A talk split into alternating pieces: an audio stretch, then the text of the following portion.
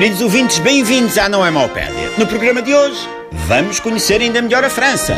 A França é um país europeu com uma história antiga. Começou ainda antes de Cristo, ou de Canessas ter ido viver para Cascais, ou de o rei Dom Sebastião ter entrado num paradoxo espaço-temporal no século XVI e ter reaparecido há poucos anos no videoclipe Futura com o nome artístico Ana Malhou.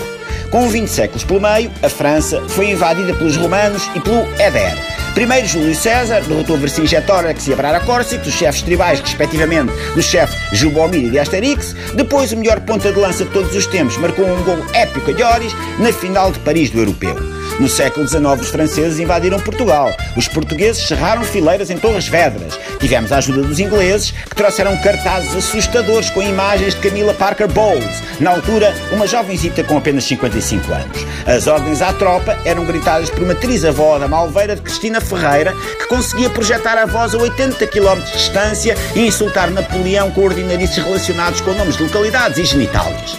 Durante a Segunda Guerra, a França foi invadida pela Alemanha nazi. Marine Le Pen chama-lhe os anos dourados. A insistência da extrema-direita na temática dourada já enjoa, quer na tinta de cabelo com que Vladimir Putin tenta parecer uma personagem da série Os Vikings, quer nas banhocas moscovitas de chuva dourada do Donald Trump. A França tem uma população de cerca de 65 milhões de pessoas e, por incrível que pareça, pelo menos 14 delas não são cristãos brancos nem amiguinhos do Facebook do fadista João Braga.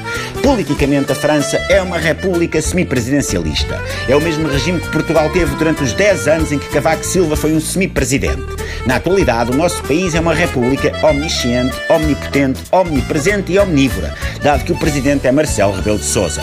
A França tem duas câmaras, a Assembleia Nacional e o Senado. Trata-se de um sistema igual ao português, que tem uma Câmara Baixa, o Parlamento, e uma Câmara Alta, as Sociedades de Advogados. A França possui forças armadas bem equipadas, a par de outros gigantes europeus como o Reino Unido ou o Canelas 2010 é uma potência nuclear, tem o porta-aviões Charles de Gaulle e descobriu-se recentemente uma capacidade sexual do tipo pai de todas as bombas que ninguém adivinharia na pessoa do seu ainda presidente François Hollande.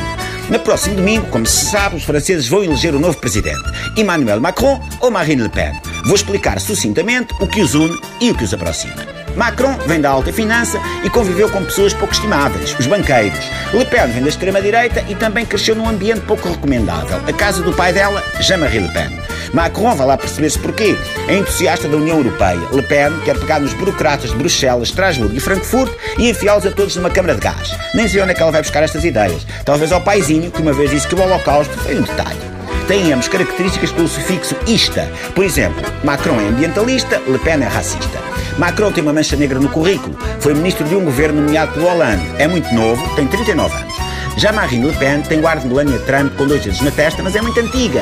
Ainda do tempo dos comícios de Nuremberg, de Petain e de Vichy.